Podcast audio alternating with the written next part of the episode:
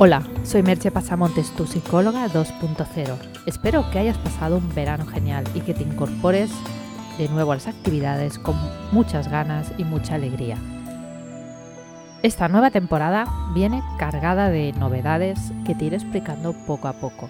Para no perderte ninguna, entra en mi blog www.merchepasamontes.com y suscríbete. Y así recibirás también los regalos de bienvenida. Podcast de hoy lleva por título Siete claves para ser más felices.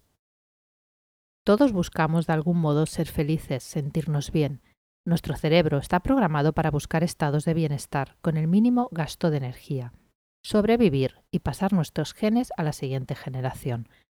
Pero la enorme evolución que ha sufrido nuestro córtex nos ha llevado que a pesar de tener esas programaciones genético-instintivas muy marcadas, nosotros seamos capaces de proponernos otras metas más elevadas. Y una de esas metas es la aspiración de ser felices, de sentirnos contentos y satisfechos con nuestra vida. Por eso te voy a dar hoy algunas claves para ser más felices. Muchas de esas claves son obvias, pero de puro obvio muchas veces las olvidamos. Así que hagamos un repaso de ellas y elabora una especie de lista de chequeo con las que cumples y las que te quedan por cumplir. La felicidad es un compendio de actitudes y comportamientos, y mejor no dejarse nada en el tintero. Aquí tienes las claves para ser más felices. Dormir lo suficiente, hacer ejercicio físico y llevar una dieta saludable. Son aspectos conocidos y básicos, pero que muchas veces no se cumplen. Si estás cansado por dormir poco, estás en baja forma o comes de cualquier manera, será difícil que te encuentres con el ánimo alto y óptimo. Exposición solar. No se trata de que te tuestes al sol, pero la exposición a la luz solar ayuda a regular los ritmos circadianos y por tanto a sentirte bien. Es de sobra conocido los elevados índices de depresión que existen en países con pocas horas de luz solar, así que aprovecha para exponerte a la luz solar un mínimo de 15 minutos al día.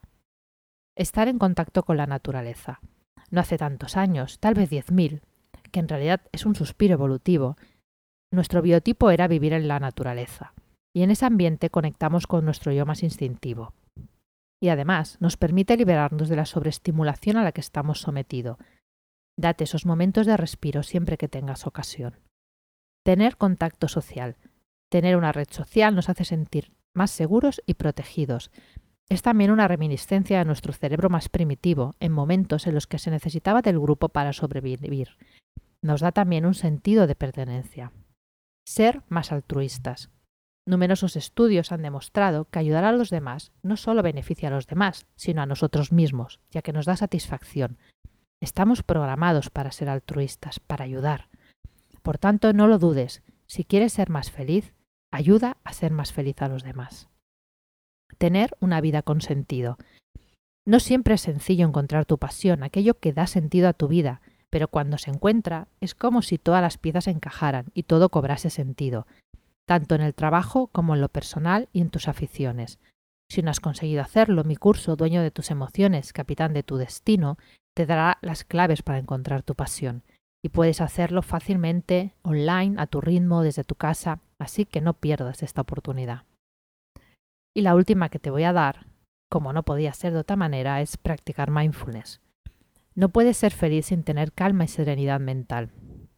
Tienes que tener esa atención plena que te permita disfrutar del momento presente y manejar, gestionar tus emociones difíciles.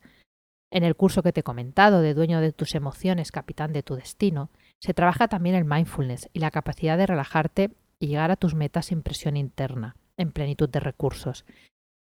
Y te recuerdo, bueno, te digo, te informo que si vives en Barcelona, también puedes apuntarte al curso presencial de introducción al mindfulness que haré a partir de octubre.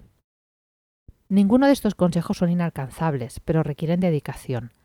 La felicidad no es algo que te van a servir en bandeja, vas a tener que poner de tu parte para conseguirla, pero puedes hacerlo. Así que la pelota ahora está en tu campo. ¿La pondrás en juego? Te dejo con una sola pregunta. ¿Cuántos de estos consejos te aplicas? Como ya sabes, puedes encontrar más información sobre Apado en el podcast y sobre mis servicios profesionales de psicoterapia y coaching online y mi curso online en www.merchepasamontes.com. Y recuerda que si te suscribes, además de los regalos de bienvenida, recibirás información sobre estas interesantes novedades que preparo para esta temporada.